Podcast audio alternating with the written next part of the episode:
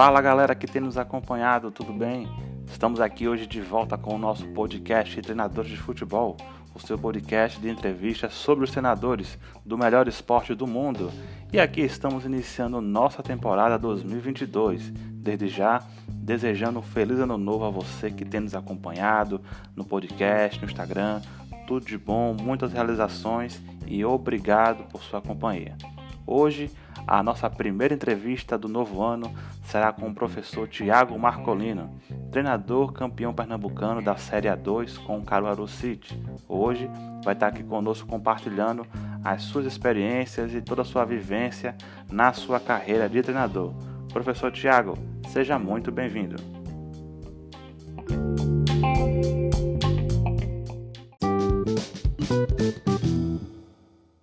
Boa noite, Neto. Boa noite a todos os, seguidores né, da, da página Treinadores de Futebol Podcast. Desejar a todos, é, desde já, um 2022 paz e prosperidade. É, e agradecer a você pelo espaço que você vem é, que você vem abrindo aí para nossa classe, né? Importante ter um espaço que trate do jogo de forma séria né, e a página Treinadores de Futebol vem fazendo esse trabalho com excelência. E mais uma vez, obrigado pelo espaço. A gente que agradece, professor, o convite aí atendido para falar conosco. E a gente queria lhe perguntar, é, recentemente o senhor teve aí nos noticiários, né, sobre em relação ao título do jovem Caruaru City, que conquistou aí a Série A2 do Pernambucano. Irá disputar pela primeira vez da sua história a primeira divisão estadual nessa temporada de 2022. A gente queria lhe perguntar, professor Tiago, como é que foi assim é, o seu início na trajetória do futebol, né? A gente já viu aqui rapidamente, sou, se formou em educação física, fez pós-graduação, é, licença fora do Brasil, né, na Argentina, mas assim, queria lhe perguntar como foi assim a sua trajetória no caminho do futebol, no caminho da profissão de treinador. Vamos lá, Neto. É, eu sou formado em educação física, né, como você bem disse, sou bacharel em educação física. Sou pós-graduado em futebol e futsal pela Estácio. Tive a oportunidade de realizar a licença da ATFA, né, Associação de Técnicos de Futebol da Argentina. Recentemente realizei a, a licença B da CBF Academy, a qual ainda estou é, concluindo, né. Também tenho formação na área de análise de desempenho pela empresa Quest, de Portugal. E meu início foi o meu início foi em 2010, na verdade ainda estava concluindo a graduação em Educação Física, era o ano de conclusão, e tive minha, minha primeira oportunidade como preparador físico da equipe sub-20 do Central Esporte Clube, é uma outra agremiação aqui da, da cidade de Caruaru, é, onde pudemos desenvolver um trabalho à frente da preparação física entre 2010 e 2011. Metade de 2010 até meados de 2011. Disputamos o Campeonato Pernambucano de Futebol Sub-20 em 2011. Posteriormente, é, transitei por outras áreas da, da, da, minha profissão, da educação física. Enfim, trabalhei como preceptor de academia, trabalhei ah, com idosos, né, com aulas de ginástica para idosos, mas sempre continuando os estudos dentro da área de futebol, que sempre foi a área que me chamou a atenção, né? E por ela eu quis fazer o curso de educação física. Então, por mais que as oportunidades no início, né, logo quando eu me formei, elas não, não foram fáceis de, de serem alcançadas, eu continuei me capacitando. Como eu te disse anteriormente, fiz a pós-graduação. Em 2013, tive um convite para trabalhar em escola de futebol aqui da cidade. É, infelizmente, pouco tempo depois, as coisas não, não deram sequência. Enfim, voltei para outras áreas da educação física. Mesmo assim, não deixando o estudo de lado, sempre me capacitando, buscando fazer cursos online, cursos presenciais. Em 2015 surgiu a oportunidade de trabalhar na Escola Furacão Caruaru, Escola Furacão, que é uma franquia das escolas de futebol do Atlético Paranaense, né? O, do presidente do Caruaru City, Evandro Marinho, que à época era é, o coordenador geral aqui da Escola Furacão, e fez o convite né, de é, logo de cara aceitei né, e passei a trabalhar como treinador das categorias sub-12, sub-14 e sub-17, que era a maior categoria que nós tínhamos à, à época na escola de futebol. Então, pois bem, da escola Furacão, que depois passou a ser o Caruaru City, a escola de futebol do Caruaru City, segui trabalhando com as categorias é, maiores, né, no caso sub-15, sub-17. E o clube teve a ideia de, de, participar da liga amadora aqui da cidade, né, a, LDC, uma competição de um nível técnico bem interessante, né, é, as equipes, elas procuram até investir e trazer jogadores que, que ou estavam atuando há pouco tempo, né, ou atuam profissionalmente, é, mas em dado momento estão sem clube. E nós disputamos a LDC por três oportunidades, 17, 18 e 19. No último ano, foi 2019, tivemos a oportunidade de, de sermos campeões invictos da Liga. É, posteriormente, em 2020, tive o convite do professor Nilson Corrêa para ser auxiliar técnico no Decisão de Bonito. Desenvolvemos um, um trabalho em boa parte do Campeonato Pernambucano. É, fomos é, é, impedidos de dar sequência ao trabalho pela questão da pandemia. Retornei ao Caruaru City ao final de 2020 para um projeto de base, categoria de base, do Alto Sub-15 em 2020. E em 2021 surgiu o convite do presidente para estar à frente da equipe profissional. O presidente já acompanha nosso trabalho é, desde o nosso início na Escola Furacão, então desde 2015. O clube conhece o profissional, a metodologia de trabalho, é, o perfil o pessoal e profissional do, do Tiago. É, e nós procuramos abraçar esse desafio sabendo que a dificuldade seria grande por ser uma equipe estreante na competição. Mas já vínhamos mapeando a competição desde 2018. Para você ter uma ideia, Neto, a nossa, a nossa, o nosso planejamento inicial seria disputar em 2019 a segunda divisão pernambucana. O clube não teve condições de se profissionalizar nesse período, veio se profissionalizar é, em 2020, né, e, e, graças a Deus com um bom planejamento, né, com a ajuda de todos que fazem parte do, do Cairo City.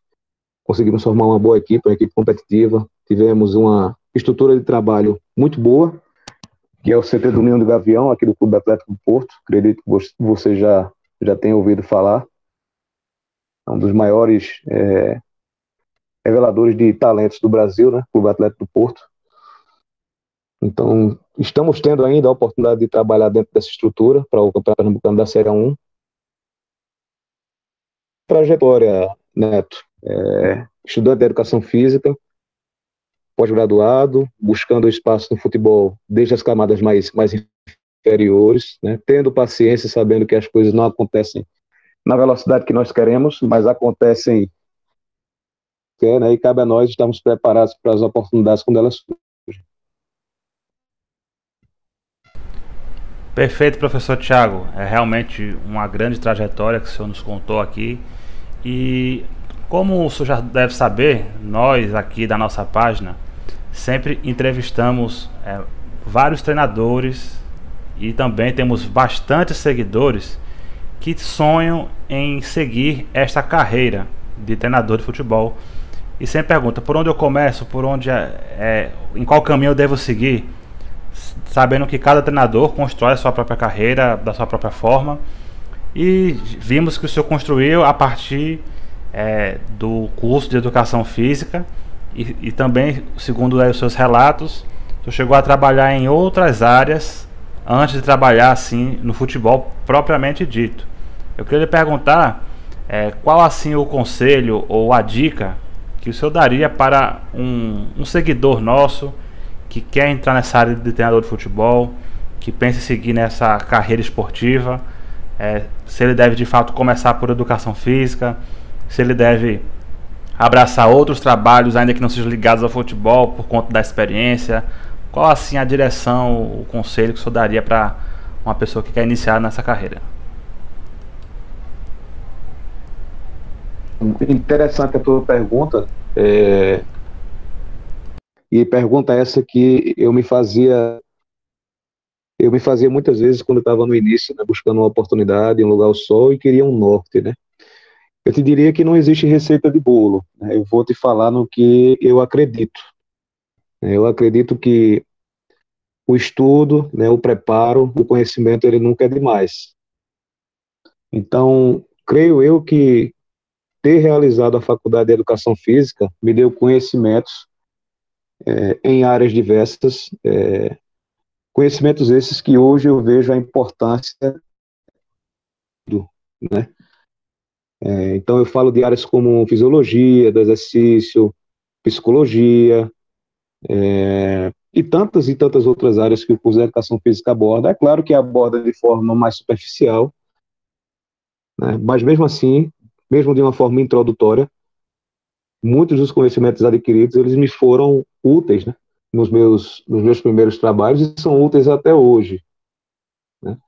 O importante é, é, a capacitação constante, né, você não ficar satisfeito por ter feito uma graduação, mas em tendo condições buscar se aperfeiçoar mais, né, buscar fazer uma pós-graduação, né, onde você vai ter informações é, mais mastigadas a respeito do tema, né, é, informações mais amplas, mais detalhadas a respeito do, do futebol, né. Os cursos de, de treinador, as licenças também foram muito importantes, tanto a, a da Argentina quanto a CBF, me agregaram muito em muitas áreas diferentes. Né? E a paciência, paciência de saber que para se chegar e ter um lugar sol num profissional, é, claro, eu vou falar da minha trajetória, né, da minha história. Eu tive que ter paciência e realizar meu trabalho em camadas inferiores. E eu agradeço muito, Neto, de ter tido essas experiências, essas vivências, porque todas elas somam e me ajudaram a, a desenvolver é, a minha forma de trabalhar, a minha forma de, de me comunicar com os atletas, é, de gerir problemas. Né? Então, a paciência, o estudo, a persistência, né? Tá pronto para quando a oportunidade chegar poder desenvolver um bom trabalho, né? E quando eu falo bom trabalho, o bom trabalho não falo só em questão de resultado de títulos, né? Quando você consegue ter um trabalho onde você bate campeão, é muito fácil dizer que o trabalho foi bem realizado. É, mas a gente sabe que os trabalhos são premiados com, com vitórias ao final de competições. Então, tem que se ter muito critério na forma de, de se avaliar um trabalho. Agora mesmo na segunda divisão, equipes muito qualificadas, onde nós conseguimos ver é, claramente um, um, trabalho técnico-tático muito interessante, não conseguiram acesso, né, mas é, creio eu que os profissionais eles devam, devam estar satisfeitos por aquilo, por aquilo que eles conseguiram desenvolver é, de trabalho com a equipe, né, de rendimento. O resultado, a gente sabe que existem N fatores aos quais nós não conseguimos. Mas voltando à tua pergunta, estudo, paciência, persistência, é, cabeça aberta para trabalhar também em outras áreas. É, acredito que ter saído do futebol e ter rodado em, em áreas que não eram aquelas que eu queria trabalhar me ajudaram também na questão da resiliência, né, de, de saber esperar a oportunidade, né, de, de acreditar que o estudo, né, no momento certo, iria me ser muito útil, como foi posteriormente. Então, acredito que é isso, Neto. É, muita paciência, muito estudo, resiliência. Né? Procurar também. A, às vezes a gente espera muito a oportunidade, mas gerar oportunidade também é um caminho. Né?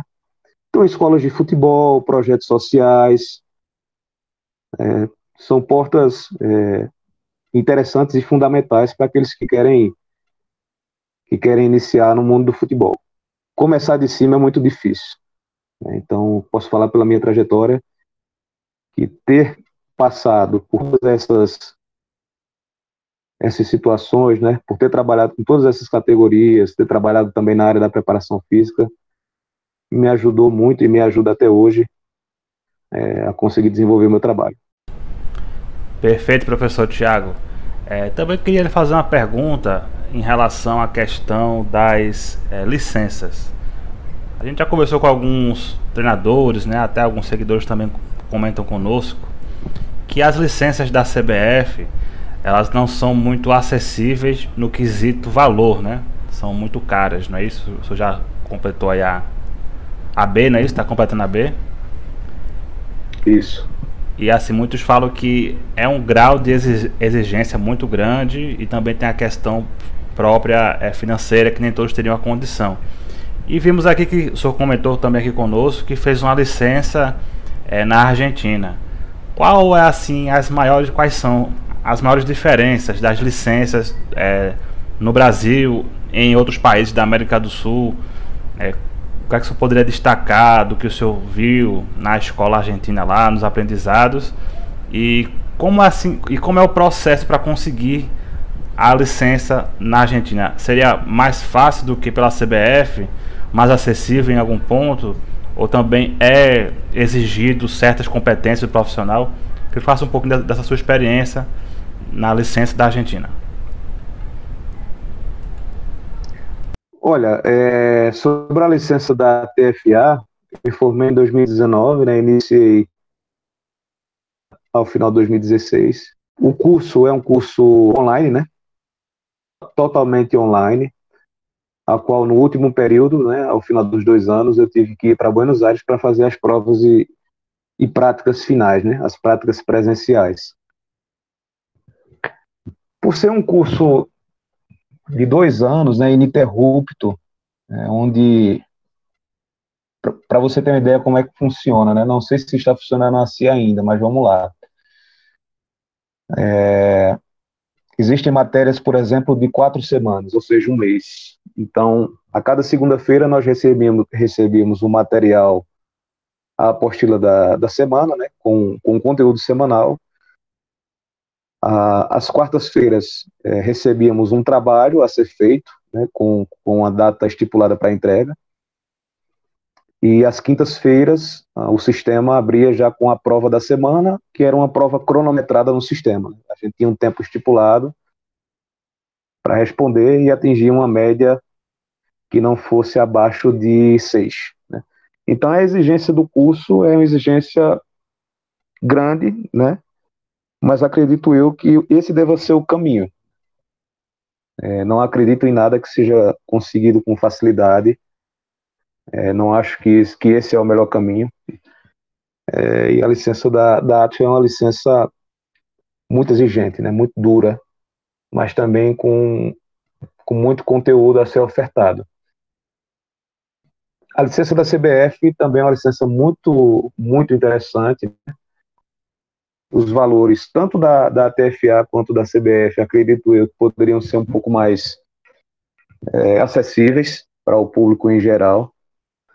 É, mas é, também me agregou muito né, a questão de, de, de fazer um curso presencial né, com, com os professores na sala de aula, onde a gente poderia é, já conversar, trocar ideia, conversar com os colegas de turma, é, visualizar as ideias dos colegas, né, ter esse feedback, esse intercâmbio de informações. É, também foi um momento muito prazeroso e importante para mim, me acrescentou muito. Ah, mas eu não, eu não, eu acredito que a tua pergunta não, não tenha sido em cima de qual seria a melhor, né? Não existe, até porque não existe a melhor, né? Existem similaridades e algumas diferenças, como eu te passei anteriormente. Sim, sim. Mas são licenças, acredito que a licença da CBF, a cada ano que passa, a qualidade ela vem, vem aumentando, vem crescendo muito, né? É, Estou acabando a licença B, já estou em vias de, se Deus quiser, me inscrever para fazer a licença A. É, e a licença da TFA é uma licença, como eu te falei, muito conteúdo, né, matérias é, densas, uma exigência tanto da parte online quanto da parte presencial muito grande, né? Mas é uma licença de praticamente 40 anos, né? 30, 40 anos aí de, de estrada, diferente é, trabalho que eles fazem, para formar os profissionais que eles formam, né? Treinadores do gabarito do Simeone, do Galhardo, enfim. É, são uma licença que, que realmente exija e, e puxe do, do aluno, né? Para que os caras consigam chegar num nível tão alto e, e é isso que eu estou conseguindo visualizar nas licenças da CBF também. É um nível de exigência cada vez mais alto, muito abrangente, preparadíssimos, né? Então, para ter uma ideia, a gente teve teve aula agora na licença com o professor Marcelo, né, do, do Vitória da Bahia, né, com preparador, preparador goleiro do Vasco da Gama, nome, é, mais profissionais do, do mais alto nível, fora os colegas de turma, né, que agregam e agregam muito com as suas experiências e as suas ideias. Perfeito, professor. É sempre importante que nós sabemos um pouco, né, porque hoje vários treinadores também têm buscado fazer as licenças e os cursos fora do Brasil, né? A gente tem aqui um amigo nosso da página, um parceiro, que é o George, que trabalha hoje como analista de desempenho lá no Sergipe. Ele tem a licença B da UEFA, porque ele passou um período trabalhando em Portugal, morando e trabalhando em Portugal, e lá ele teve a oportunidade de fazer é, também essa licença pela UEFA. É, todo conhecimento é válido, né, professor? Seja ele aqui ou em qualquer lugar do continente, não é isso? tudo agrega, não é, Neto? É, todo conhecimento é levado e, e, e, agrega. É claro que tem algumas diferenças é, que são notórias aí na, na, forma de jogar, na escola argentina, na escola brasileira, também há similaridades, né? Eu tive a oportunidade, ao acompanhar, na verdade, ao realizar as provas finais e 19, né, na semana posterior, eu fui a Rosário e acompanhei os treinamentos das categorias de base do Rosário Central e, e do News Old Boys. É, o que chamou a atenção, me chamou a atenção, foi a intensidade do treino do início ao fim. Né? A intensidade, é, o foco da garotada é, me deixou realmente impressionado. Né? E é claro que a gente também tem esse tipo de trabalho aqui no Brasil, que me chamou muito a atenção, né? É, sessões de treino curtas, porém muito intensas, né? É, e puxadas tanto a nível mental quanto a nível físico, técnico e tático também. Perfeito, professor. E falando um pouco sobre a sua experiência no Caruaru City. É, o senhor pegou esse clube desde o seu nascimento, podemos dizer assim, passando pelas categorias de base, por várias divisões de base do clube, até chegar no profissional, onde o senhor foi campeão, como falamos no início da entrevista, da Série A2 do Pernambucano, na temporada passada de 2021, e no jogar agora em 22 a primeira divisão estadual. Queria lhe perguntar como foi o, o nascimento do Caruaru City e como é que é o projeto do clube onde ele pretende chegar, quais são as metas, o senhor que acompanhou desde o começo, o que é que o senhor tem visto de evolução no clube? E como também ele tem se preparado para jogar pela primeira vez a Série A1 do Pernambucano agora em 2022. Olha, o clube nasceu em 2015, eu como um projeto de futebol de sete, né, Futebol Society, divisão do Campeonato Pernambucano de Futebol de Sete, a qual a gente teve a oportunidade de comandar essa equipe. Ganhou acesso e o título, né? Assim como a gente teve a oportunidade de conseguir no futebol de 11, é, em 2015, lá atrás, a gente teve essa oportunidade de comandar a equipe de futebol de sete também. Então surgiu como uma equipe de futebol society, posteriormente é, o Evandro deu sequência ao, ao trabalho nas escolas de futebol, né? Depois deu mais um passo quando iniciou as categorias de formação, as categorias de base, sub-15, fundamentalmente sub-15 e sub-17. Né? E a ideia, desde aquela época, 2016, 2017, né, era de se fazer um trabalho é, onde esses jovens tivessem a primeira oportunidade para ganhar uma experiência, ganhar uma cancha maior, disputar a Liga da Cidade, ou seja, a Liga Esportiva Caruaruense, e que a gente, com boa parte dessa base, conseguisse em 2019 é, jogar a segunda divisão do Campeonato Pernambucano. Né? Mas como eu, te, como eu te passei anteriormente, disputar a competição em 2019, o clube se profissionalizou em 2020, tem uma visão é, de muita atenção no que diz respeito à formação do atleta, as categorias de base. Para ter uma ideia, quando nós, éramos, quando nós éramos apenas uma escola de futebol, daqui saíram atletas para clubes como Atlético Mineiro, Atlético Paranaense, é, Corinthians, né? citar alguns. É, e agora, com, a profissionalização, tudo se, é, se torna um pouco mais simples, mais fácil, né?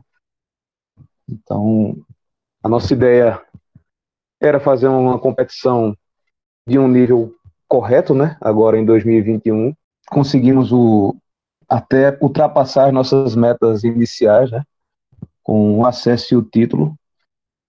É, Para esse ano, mantivemos a boa parte da base da nossa equipe, pelo menos 65 a 70% do elenco da segunda divisão foi mantida.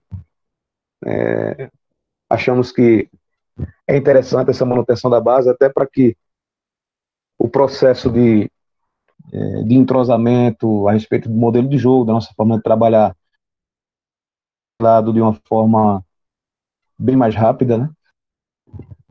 Trouxemos alguns reforços pontuais, né, jogadores que já têm uma experiência uma rodagem muito interessante, que é o caso do Thiago Costa, lateral esquerdo, Maílson, meio campista, que já jogou no Náutico, no Esporte, enfim.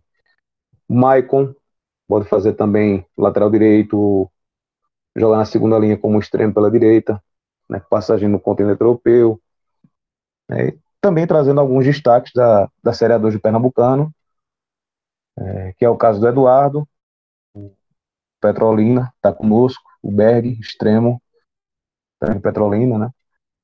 É, enfim, então, com essa equipe que vamos dar sequência ao trabalho, na expectativa de fazer uma competição é, dentro, da, dentro das nossas pretensões, né, Neto? Então, nosso primeiro objetivo, é claro, é continuar na primeira divisão para 2023, é, manter a nossa equipe na, na divisão de elite. E pouco a pouco o clube ganhando espaço e, e galgando posições e, e, situações melhores aí nas competições estaduais. Né? Mas com muito trabalho, né, com um grupo que gosta muito de trabalhar, um grupo muito focado, comissão técnica também muito trabalhadora. É, quem sabe a gente não belisca algo a mais nessa competição, né? Tudo respeito a todas as equipes que vão participar, nós sabemos da dificuldade. Né? Temos as equipes de Recife que, por mais que o futebol pernambucano hoje não tenha nenhum representante na primeira divisão, campeonato nacional, são três equipes de, de camisa, né, de notoriedade no cenário nacional. É, sabemos que vão ser equipes fortes, assim como o Retro também, é uma boa equipe, tem todo diferenciado. Né? também do Sertão, com Afogados, que já vem fazendo um, um, belo trabalho, né, com classificações aí em Copa do Brasil, enfim. É, mas com muito pé no chão e de, de trabalho, eu tenho convicção que o Caruaru City vai fazer um, uma bela campanha no Campeonato Pernambucano da Primeira Divisão esse ano. Excelente, professor. E existe atualmente é, na sua visão ou na visão da diretoria do Caruaru City, alguma meta para que a equipe possa, daqui a alguns anos, não sei, assim, chutando aqui, a 4, 5 anos, disputar uma Série D, uma Copa do Brasil, ser aí alçada para uma competição a nível nacional. Já existe assim alguma ideia deste tipo ou o clube realmente está focando mais no momento é, em permanecer na elite do Pernambucano. Como é que está assim, a visão do clube para o futuro? O clube tem as suas metas, né, Neto? É natural que, que as tenha, né? Metas a, a médio e longo prazo. Né? Nesse primeiro momento, não teria como ser diferente. Todas as nossas atenções e energias estão voltadas a Pernambucano, né? Então, jogo a jogo, passo a passo, nós vamos, se Deus quiser, fazer uma campanha que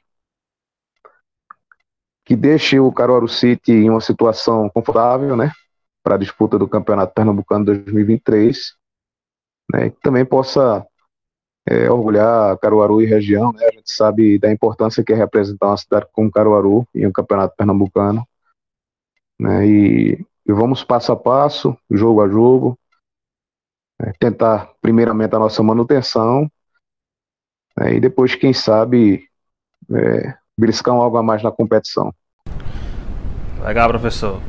E na sua visão também, se a gente for abranger aqui a nossa discussão para o futebol é, do Nordeste, né? A gente tem visto que não existe um, um padrão nos estados, né? A gente vê estados que se destacam muito no cenário nacional, estados que se destacam menos.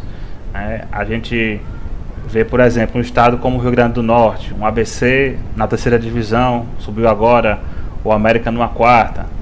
E um estado como o Ceará, que vai ter várias equipes aí nas quatro divisões, tendo Fortaleza e Ceará já disputando competições sul-americanas. É, em, em, Pernambuco nós temos é, cada clube em uma divisão diferente, vamos colocar assim. É, qual, qual o, fator, professor, que o senhor pode apontar para ter essa questão do desnível, vamos colocar assim. Qual é a solução para que as equipes possam evoluir, buscar é, se aperfeiçoar na sua estrutura?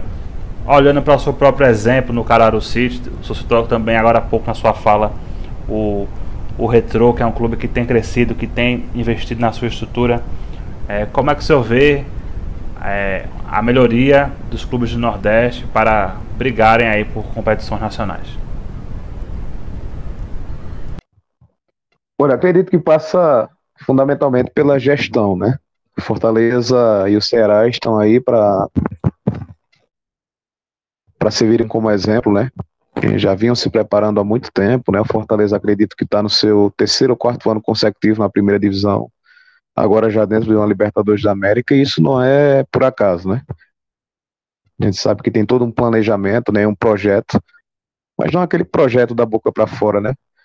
É mais um projeto bem delineado, né, com, com objetivos e metas claras, objetivos e metas reais também, né?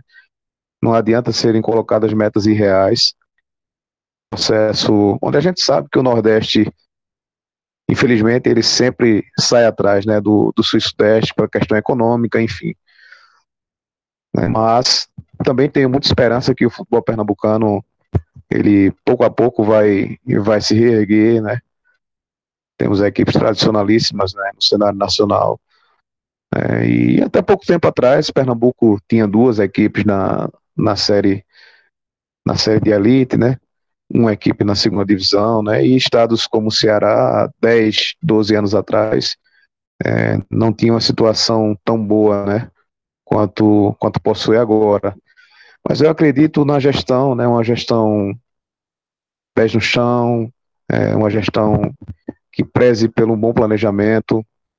Né? Acredito no fortalecimento das categorias de base, que é fundamental, né? Ter categorias de base forte para que possa alimentar a equipe principal, é, conseguir ajudar o clube é, em suas finanças, né? Então, eu acredito que passa muito por aí, né? É, pela profissionalização dos departamentos, é, enfim, acredito que passa muito por aí, Neto, né?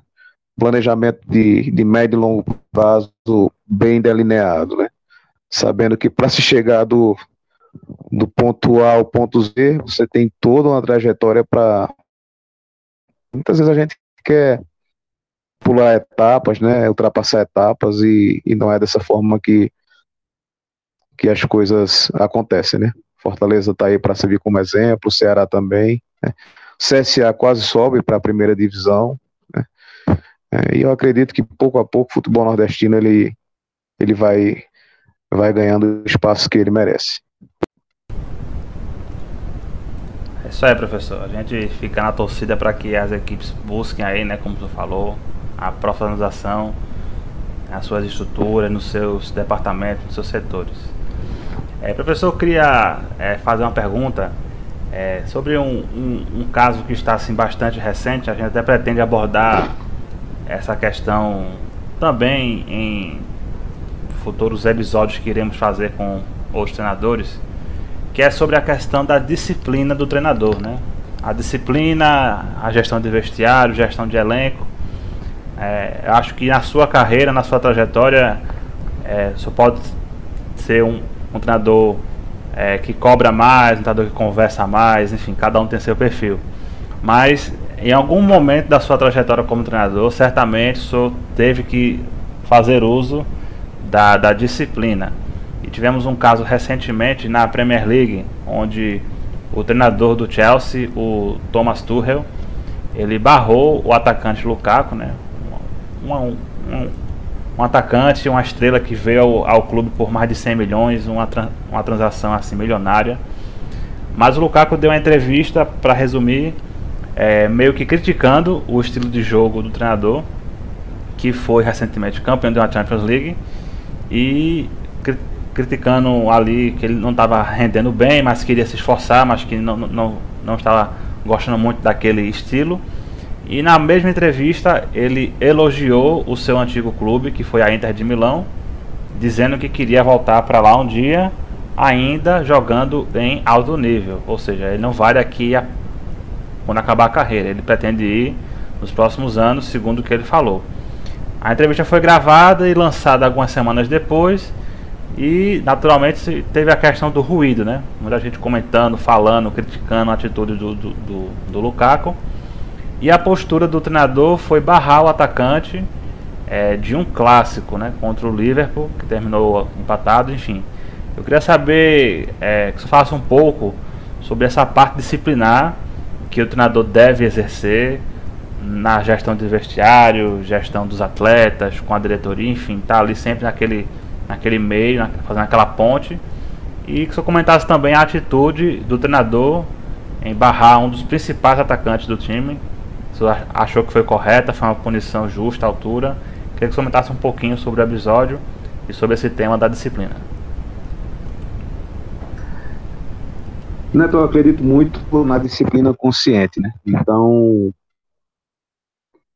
quando do início dos trabalhos, é sempre importante você ter uma reunião de forma a esclarecer para os atletas, né, aquilo que são os seus direitos e deveres. Muitos deles sabem, né, mas é, é sempre bom você repassar as diretrizes do clube, né, é, as suas diretrizes enquanto, enquanto comandante né, da equipe. Deixar claro que o rendimento é que fala mais alto, né, o dia a dia é o que fala mais alto, né, o treino é o que dá o um embasamento para o treinador tomar suas decisões, né? E o respeito ele tem que ocorrer, né? Só podem jogar 11, a gente sabe que fica uma grande parte no banco de reservas, outros nem relacionados são. E eu procuro dizer ao meu grupo de trabalho é que, é que nada resiste ao dia a dia né, e, e ao trabalho bem feito. Então, que busque suas oportunidades, respeitando sempre o seu companheiro, respeitando o comando. A gente sabe que a insatisfação é natural, principalmente quando, quando o atleta não está sendo utilizado, né? É, mas não existe outra forma. Só existe o trabalho e o trabalho é que vai fazer com que o atleta retome seu espaço. É, quando as coisas saem um pouco do, do controle, né, acredito que o diálogo é, é, a melhor saída. O diálogo, a conversa, né, entender aquilo que está se passando. Muitas vezes o jogador externo, né? E, em um momento ou outro pode acarretar de, de atleta trazer esse problema externo subir no clube já está insatisfeito com o diálogo, entender, conversar com o atleta, é, fazer vê-lo que as decisões são sempre pelo menos eu trabalho dessa forma, né? são sempre para o bem coletivo e não para o bem individual.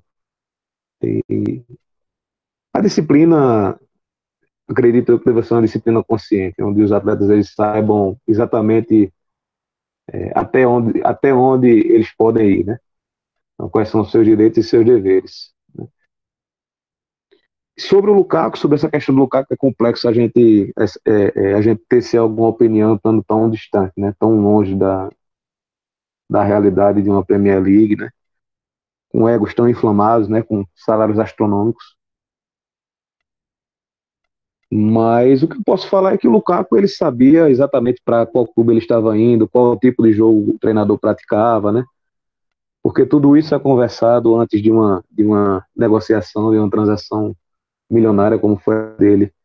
É, então, é, até certo ponto natural você estar insatisfeito por não estar sendo utilizado, mas nunca é o melhor caminho ir para para a imprensa e tornar isso público, né? Pelo menos eu não, não vejo dessa forma. É, com, com a conversa dentro do vestiário, né, a portas fechadas, tudo pode ser melhor resolvido. Né? Tenho certeza que que logo logo ele vai estar sendo reutilizado pelo treinador, porque é um atacante dos, dos cinco melhores que temos hoje no mundo. É, mas é, acredito que para ganhar o espaço não é falando com a imprensa, não é buscando situações onde ele possa deixar o treinador é, desconfortável né, com o público, e sim fazendo aquilo que ele tem, que é, que é jogar e fazer gols. Né? Tenho certeza que isso aí vai, vai se resolver. Mas é claro que para o treinador é uma situação desconfortável, né? Isso aí poderia ter sido resolvido dentro do vestiário e, e não precisava ter sido levado à imprensa da forma que foi. Mas a gente sabe também, né, como é que funciona o futebol atual, né? Muita gente por trás de jogadores, principalmente jogadores desse nível, né? Claro, claro é, são empresários, assessores, enfim, os passas, né, como, como diz o outro, né? Então muitas vezes o atleta ele nem quer tomar certas decisões, né, nem quer é, chegar a um certo ponto como esse, mas a pressão é tão grande que, que o atleta muitas vezes ele, ele se sente até obrigado a tomar uma posição como essa. É, você falou aí agora há pouco do, do, dos parças, né? O próprio Tuchel, quando era treinador do PSG, falou, né? Que era um dos clubes mais difíceis de se gerir, porque tinha que gerir jogadores, egos, familiares, amigos, né? Tudo aquela, aquele contexto, né? Daquele time ali cheio de estrelas, né? Que chegaram até outras mais essa temporada. Mas, é, como você falou, né? Tem a forma de falar, a forma de conversar, a forma de tratar, né? E também essa questão que o senhor pontuou, que lá as cifras são bem maiores, né? Então as discussões, né, os egos também tendem a ser mais complicados de serem é, geridos, né? Então, a gente teve aí esse é, episódio. Mas, mas, mas também não se engane, né? Nós também temos problemas bem similares, é claro que guardadas as devidas proporções, né? É, eu acredito que o caminho, o melhor caminho sempre é o diálogo interno, né? Você tentar resolver as situações é, dentro de casa, assim como a gente fala, né, no popular, e não levar isso para para o externo.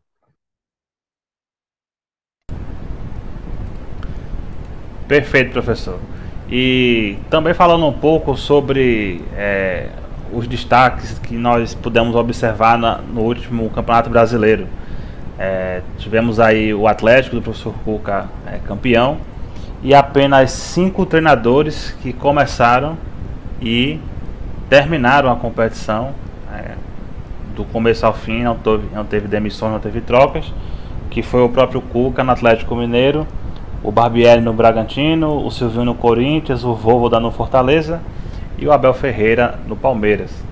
Se eu pudesse apontar é, o que você ouviu de grande destaque de trabalho de treinador é, nesse último campeonato brasileiro, e se eu pudesse escolher um assim para dizer, esse foi o trabalho que teve mais destaque, esse foi o que se superiorizou em relação aos outros, você poderia apontar um ou mais de um se desejar? Como é que você ouviu esse último brasileirão? Olhar, apontar um seria seria algo é, bem difícil, né? Porque tivemos aí sim, sim.